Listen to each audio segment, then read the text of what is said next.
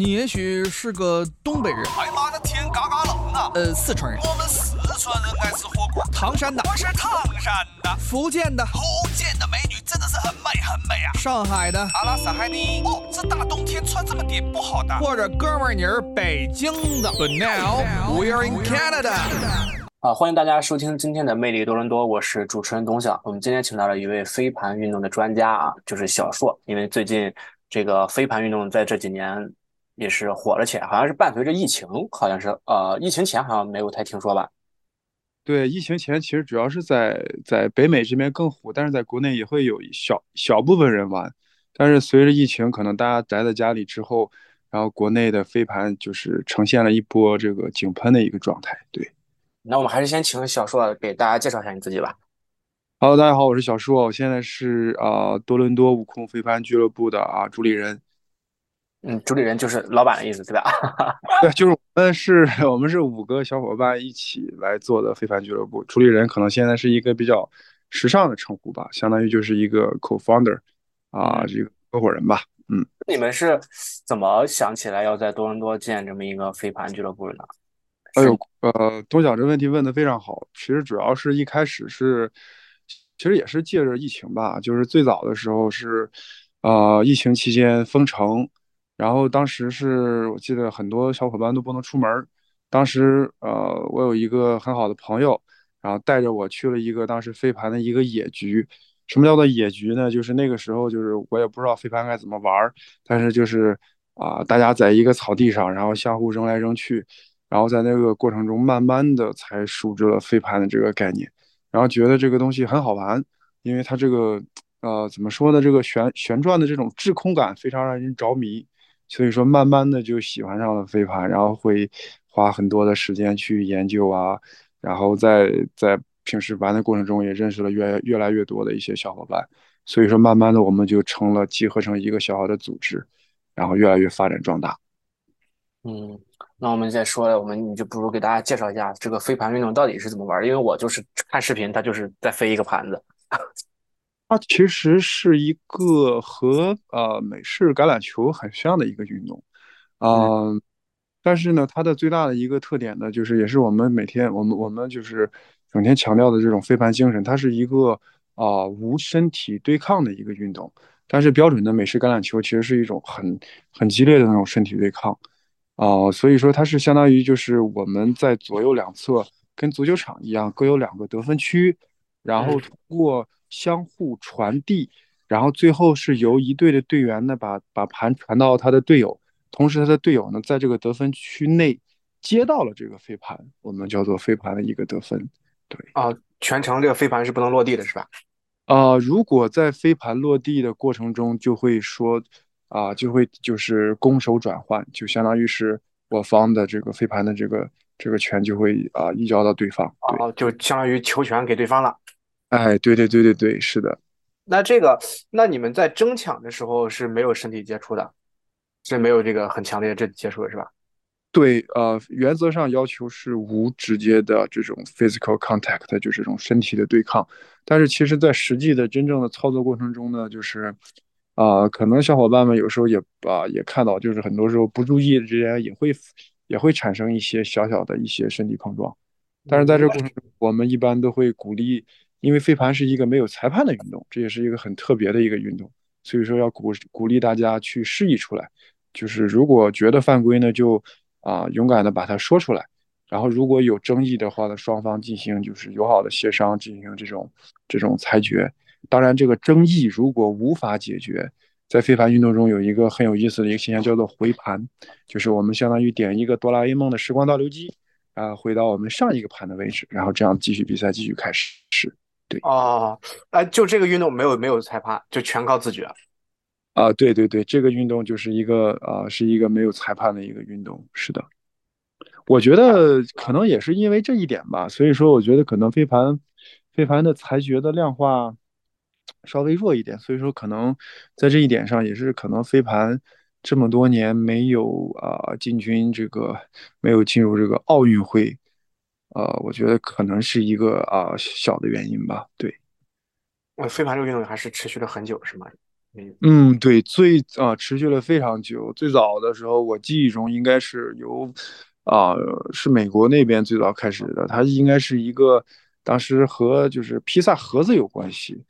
然后慢慢的，然后当时的这个这个学生们把这个东西拿起来相互扔，然后逐渐逐渐这个飞盘就慢慢的形成了现在这个塑料材质啊，怎么设计啊，更好的这个空气动力学啊等等等等的一系列东西。哎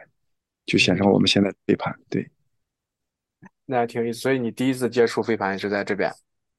对我第一次接触飞盘，还真的是在对在多伦多这边，而是还是也是借着借着疫情的时候。我觉得疫情其实对飞盘是一个啊，就是一个非常好的一个一个，也是一个推动吧。就是大家在家都憋久了，然后待久了，还是都想出来玩一玩的，呼吸呼吸空气啊什么的，对。那这个你觉得，自从你现在是达到这个一个教练的这么一个状态，是不是？对，呃，我自己现在对自己的一个飞盘水平的一个认知呢，就是我现在主要其实，在我们的悟空飞盘俱乐部里边是主要是负责教教新手，然后就是啊，普及一些飞盘的一些基本知识，包括一些飞盘的基本功啊、规则呀，还有一些基本战术什么的。就是我这个我这个角色，其实更更多的是让很多来到我们悟空飞盘俱乐部的小伙伴们，先觉得这个运动是一项很有趣的事情，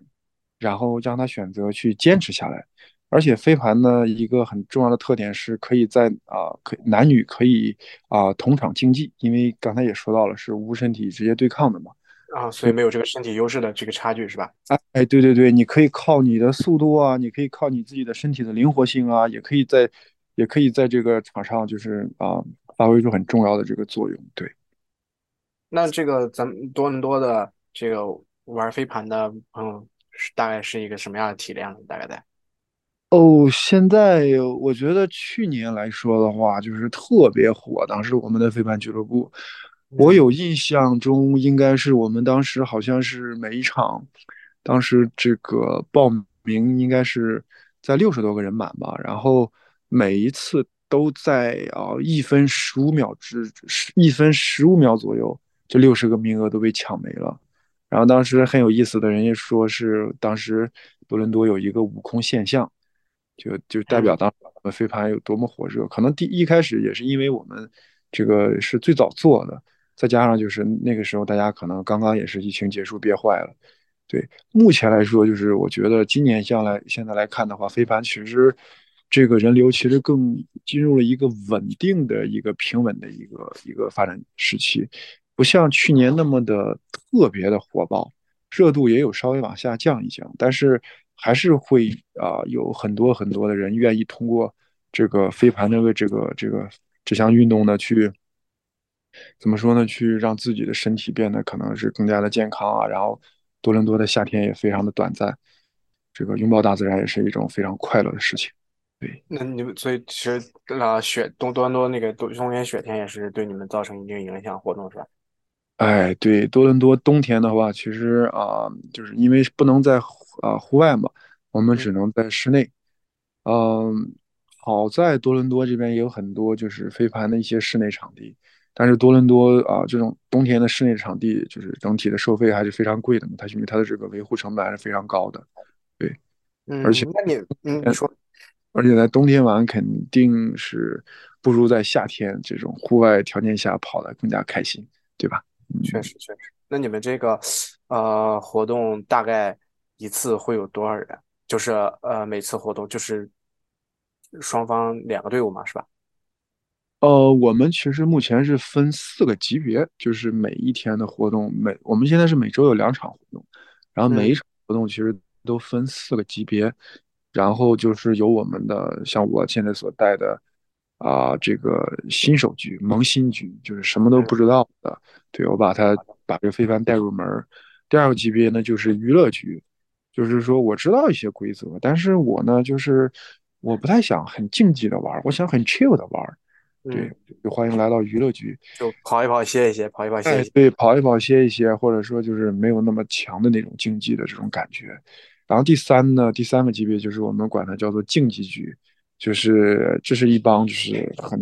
很很渴望竞技的这种，然后对这个比分呐、什么的也都非常非常看重，对，而且对对整体的这些啊学员的这个水平啊、基本功啊各个方面都有很高很高的一个要求，我们管它叫竞技局。啊，第四个我们叫做这个 pick up 局，其实 pick up 局就是可以理解为就是大神局了。我们悟空这边在 pick up 局里边，这个有很多高手啊，这有之前国内好像是啊国家队的，有 U 二十的，U 二十二、U 二十四的，还有在这边也也有一些很优秀的飞盘选手会来到这个 pick up 的这个级别的这个 level 来打，是确实是视觉上的盛宴，对。你刚才那个说那个那几个数字代表是什么意思呢？呃，对，就是像跟那些什么足球啊，什么都一样，就是中国家有中国国家青年队嘛，所以说他们嗯都是代表啊 U U 二十，二十是代表年龄，对，哦，就是二十岁的。大的，对对对，二十岁二十岁以下，对，是这样子一个。所以每次你们每一次活动基本上都是这个四个 level 的一起，就是说是是按顺序来开始比是吧？呃，对，因为我们就是因为那个场地我们非常大，所以说嗯会分为四块儿，然后就是同时进行同，时进行。哎，同时进行，对对对。然后每一个每一个每一块场地呢，我们一般会配啊、一个教练啊、然后是一到两个助教，然后对协助我们这个每一块儿这些这个不同区域的这个这个活动的开展。嗯，那听起来还是挺热闹。那你们俱乐部就是现在大多数朋友都是一个都是做什么？是学生啊，还是就是说是已经工作了的？我觉得我们目前来说的话，应该学生的占比应该能在百分之百分之五十左右吧。对，主要还是我看都是以以多大呀，这个约课呀，就是这个学生为主，然后也有很多啊已经刚刚工作，然后工作时间就是比较短暂的，也是年轻人。对，这项运动还是目前以年轻人为主。对。嗯，那你就是跟我们聊聊你在玩飞盘的时候有没有什么你最喜欢的部分？大概是哪个？是什么？是更喜欢教做教他们啊，还是哦，我觉得在飞盘过程中，我应该是都很喜欢。首先，我很喜欢这个飞盘的新手局的教学，因为我觉得能把能把很多不知道飞盘的人，然后带入到飞盘这个圈子，然后让他慢慢喜欢上飞盘，我觉得是一件非常开心跟快乐的事情嗯啊。一个领路人的身份？对，说到这儿，东西啊，我可以提一句，就之前我我我被我收到过很多非常就是很有意思的一些一些一些评价吧，就是嗯嗯之前有女生跟我说说啊、感谢啊小硕带我接触飞盘，说在此之前我就是一个特别特别宅的人，就是我都不知道我我还是可以玩运动的。然后飞盘呢这个东西也很有意思，是一个啊、让他找到了一个啊、这个运动的一个入门儿。然后他，通过飞盘呢，他慢慢的更加喜欢了运动，然后慢慢的又去通过飞盘又去玩一些其他的运动。我觉得这件事，这这点是非常具有啊、呃成就感的一件事情。对，嗯，其实就飞盘，一方面是因为它本身也没有那么高强度的那个冲撞和入门的门竞争较？低，对门槛对对较低。对对，就是对对对提供了一些跟他人建立这些联系啊，然后分享生活上运动的这个乐趣，这么一个机会。对对对对对，你你像刚才那小姐姐所提到的，就是说我之前我都不知道我可以玩什么运动，我每天都在家就是啊、看剧啊打游戏啊，我都因为因为一说到运动，可能就是啊足球篮球啊之类的，然后他觉得嗯，哎我对吧，啊我我没法玩，对，是这样，其实它更。像小时候我们玩的一些游戏，叫小时候上学的时候一些玩的是像什么丢沙包啊、跳皮筋啊，呃这种跳对对对。对，它呢飞盘其实刚才我呃刚刚董小旺跟你提一点，就是飞盘其实有很多种类。我们说到飞盘呢，其实啊、有什么高尔夫飞飞盘，就是规则跟高尔夫很像，但是用的是飞盘，但是那种飞盘会比较小一点。还有躲避飞盘，这个又跟加拿大这边比较流行的一个活动叫躲避球躲避球是吧？对，它只是把那个飞盘又做成了一个海绵状的。然后其实我们悟空现在所教的这种飞盘，其实是叫做极限飞盘，对，英文叫做 Ultimate。对，这是现在就是目前世界上非常主流的一个一个项目。对，那那你们还会就是那其他几种飞盘你们会参与这个活动吗？呃，其他几个飞盘，比如说像躲避飞盘啊、高尔夫这种飞盘，我们一般在一些特殊大型活活动的时候，比如说什么嘉年华啊什么的，然后就会也也会引入也引入进来，然后让大家去啊、体验一下。对，哦，你所以说你们其实举办过一次就是类似于这种嘉年华活动。啊，我们之前对我们去年的去年有举办过啊万圣节大型的飞盘活动，每个小伙伴都都各种各样的造型，然后一起玩飞盘。然后前两天也是我们这个悟空飞盘啊成立一周年的这个嘉年华活动，我看我们也把这些这些比较有意思的事情，高尔夫飞盘啊、躲避飞盘啊都引入了，让大家去体验一下。对，然后我们目前主打的还是主要做教学的，还是在极限飞盘这个领域。嗯，嗯，那你就是你们这你觉得这个飞盘运动啊，就是刚才你也说的，嗯它是比较入门槛儿啊是比较低，对吧？嗯然后大家也非常就是说就是来参与的这个成本也不是很高。对，你们每次这个，那在你们俱乐部来说，每次参加这个活动的这么一个费用大概是，哦，在我们这边，我们就是说，目前来说的话，就是在是二十刀左右，对。然后冬天的话，会在这个三十五刀左右这么一个价格，对。因为冬天场地成本会比较高一点，所以说价格会相对贵一点。嗯。嗯，那你你说你对于这个新手来说，他想进入到这个飞盘的这么一个活动当中，他应该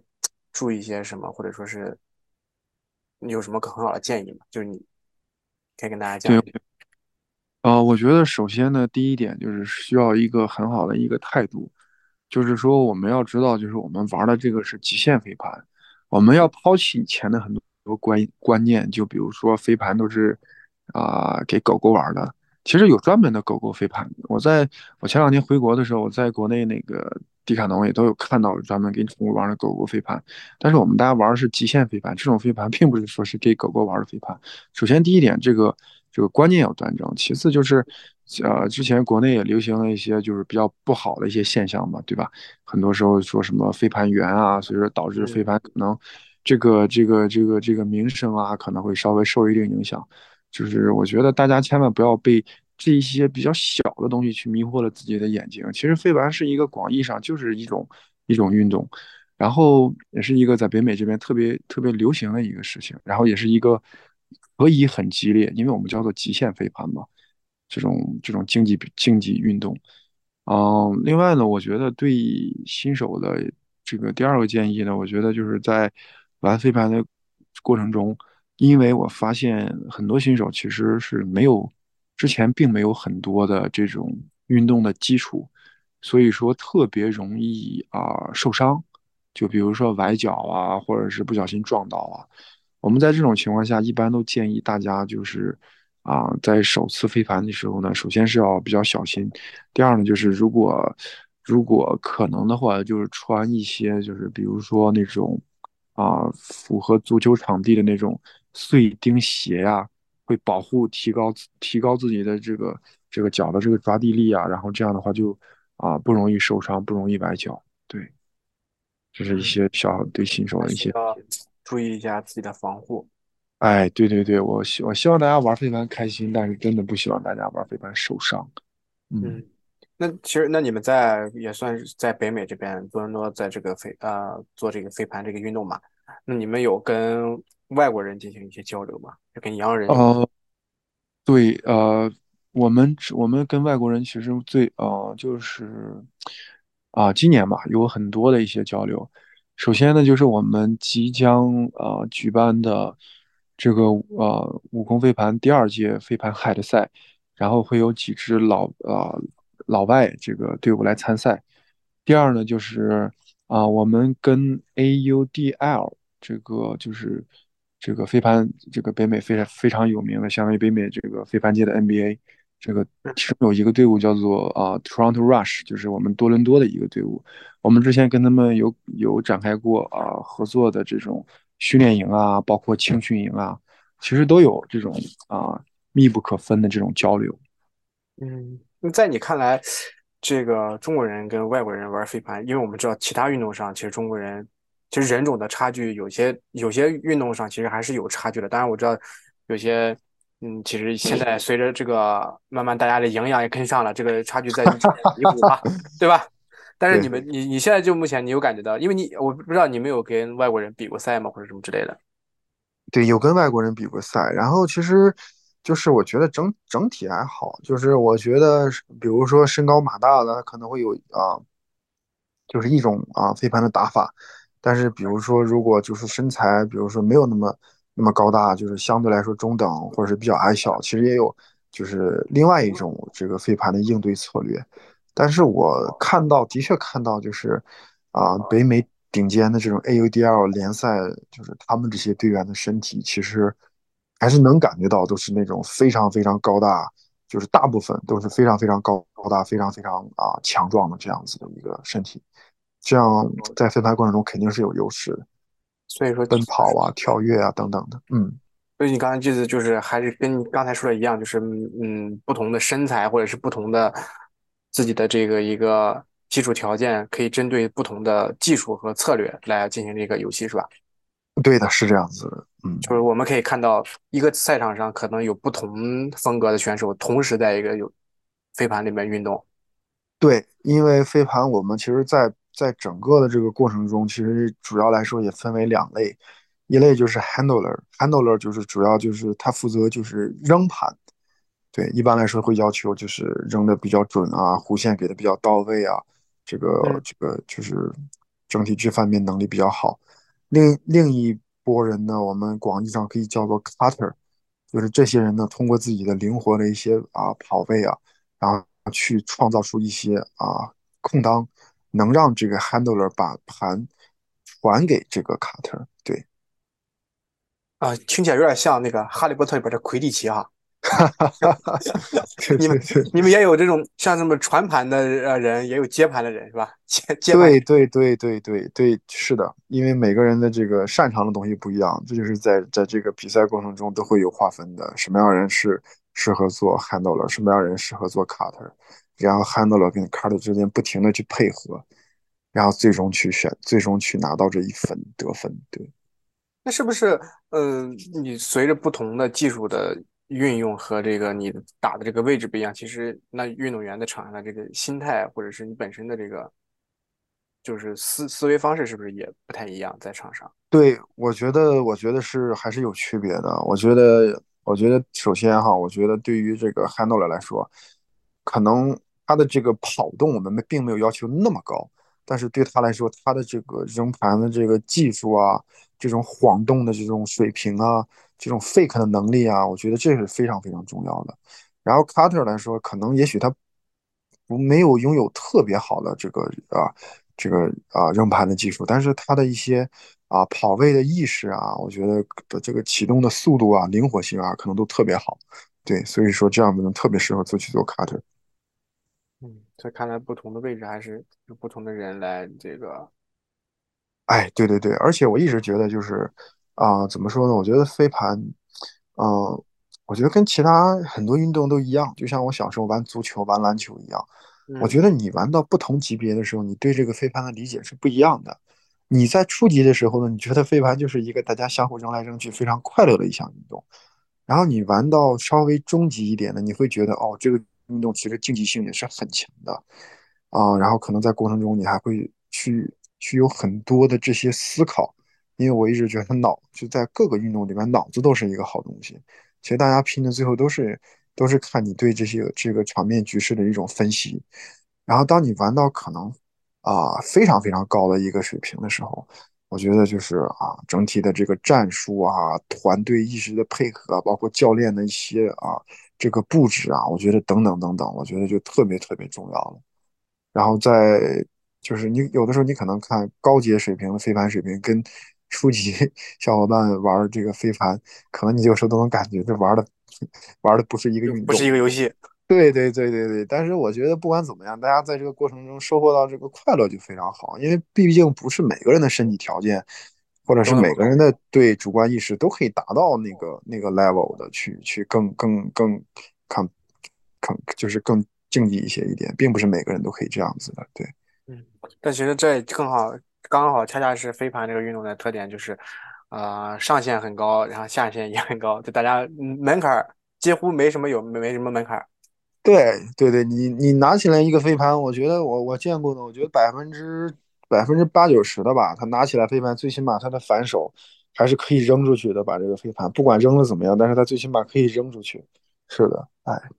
那这个飞盘现在目前来说，其实在全球都还是很受欢迎的哈。但是，对，嗯，相但是相对于其他几个运动来说，主流运动来说，肯定还是要少一些的。对我们现在我们现在觉得，其实飞盘运动目前还是一个还是一个小众运动。小众文化，对，跟那些足球啊、篮球比起来啊，我觉得可能我个人所期待的，也许是未来，也许飞盘就是随着慢慢的越来越多的人去接触，包括现在中国人很多中国人也在玩，也许可能未来，我个人觉得，也许飞盘进入奥运会啊，有机会能进入奥运会啊，这样子之后可能会有产生更大的影响力吧。但是我们目前来看，其实飞盘跟广大的这个这个足球啊、篮球相比，还是一个相对小众的运动。哎，嗯，那你觉得你们在多伦多做这个飞盘的俱乐部，嗯、你们的下一个阶段是想怎么样扩展这个飞盘文化呢？或者飞盘运动这个呃，IP？我也参考了，其实啊、前段时间回国也参考了很多这些国内这个飞盘俱乐部的一些发展。就是我发现，任何一个东西当这个很当这个热度达到一个顶峰的时候，就一定会下降。其实目前来说，国内的飞盘的热度已经下降了挺多的。对，然后目前，嗯，据我了解吧，其实现在很多飞盘俱乐部啊、有在做横向化发展，就是因为它会有很多的这种这种会员嘛，有一些非常有一些 loyalty 的这种这种这种 member，所以说他可能会拓展一些其他的项目，比如说去做一些啊网球啊、乒啊网球啊，或者是羽毛球啊，或者是徒步啊、高尔夫啊，或这种横向的一个发展。嗯，那其实就已经不是在飞盘运动上做一个发展了，那就是对对俱乐部的一个运营了。对对对，俱乐部的一个运营，然后还有就是我也看到了，就是越来越多的非凡俱乐部，比如说他不做横向发展，但他做就是更加细分化的那种运营，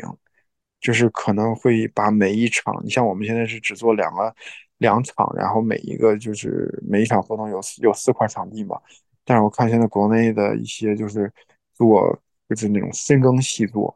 把这个非凡，比如说做啊五五打五啊或什么的，反正就是对更加精细化的去运作。嗯，嗯，那你你对于这个你们俱乐部啊，或者是对于飞盘这个运动，你看你还有什么想跟大家一起分享一下、聊聊的？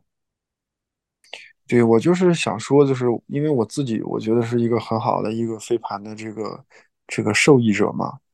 因为我改变了你的人生，算是对，我觉得不能 有的时候不能说改变人生了吧，我觉得提升了自己，起码。哎，对，首先第一点就是这些年玩飞盘，就是就是啊、肉眼可见的，确实是自己身体是在变壮的。对，不管是身体的这个啊健康啊，还有自己的这种身上的这种肌肉啊什么的，对，我觉得这个是肉眼可见的，这个让自己确实，现在你也知道，病毒疫情都肆虐了，是吧？让自己有一个更好的一个身体这个素质。第二点就是我想说，其实飞盘对眼睛特别好。就是对我这个点可能会有点稍微有点这个比较专业化，因为我自己是搞搞这种眼科的嘛。因为飞盘它在在注视的这种来回的过程中，其实对眼睛是一个非常好的一种放松。对，在哦，就好像我们小时候说学习学久了，多往窗外看看。哎，对对对对对，飞盘是一个对视力特别好的一个运动。当然，就是说，如果如果有条件的话，我建议还是说能佩戴上一副运动眼镜会更好。这样的话，就是防止飞盘打到你的眼睛。对，但是在你在看这个飞盘接飞盘这个过程中，其实对视力是一个就是非常好的一个一个锻炼。第三点，我想说的一点就是说，的确，我通过飞盘认识了好多好多的朋友。我觉得我的微信我觉得目前来说，好友里边至少得有一千个人以上都是因为飞盘认识的吧。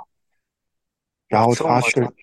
对，就是不管国内国外啊什么的，他确实拓展了自己一个很大的一个就是社交的一个平台。很多以前觉得都不可能去相识的小伙伴，然后就因为这个飞盘的这个运动，然后大家在一起认识，然后成为了啊很好的朋友。对，对自己社交方面也是一个特别好的一个一个事情。对。而且我觉得，其实在我觉得在教飞盘这个这个新手的过程中呢，我觉得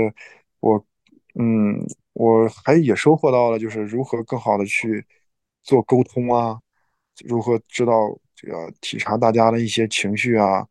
然后发现大家的这些一些小好的问题啊，然后然后去更好的做这个教学啊，我觉得的 attention to 这些 detail 之类的，我觉得对我来说其实都是很有很有帮助的，嗯。嗯。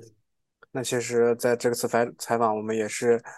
了解到飞盘运动的这个各个方面吧，从比赛的这个形式、规则和它的各种种类，以及它可能会锻炼到我们的身体条、身体素质啊，包括我们的心理上，你刚才也提到了，会给我们很大的一个影响，能扩大自己的交友圈儿和自己向外走出室外的这么一个心态吧。哎，对，嗯，所以我们也是希望大家能够多多加入到飞盘这个活动当中，毕竟它也没什么门槛嘛。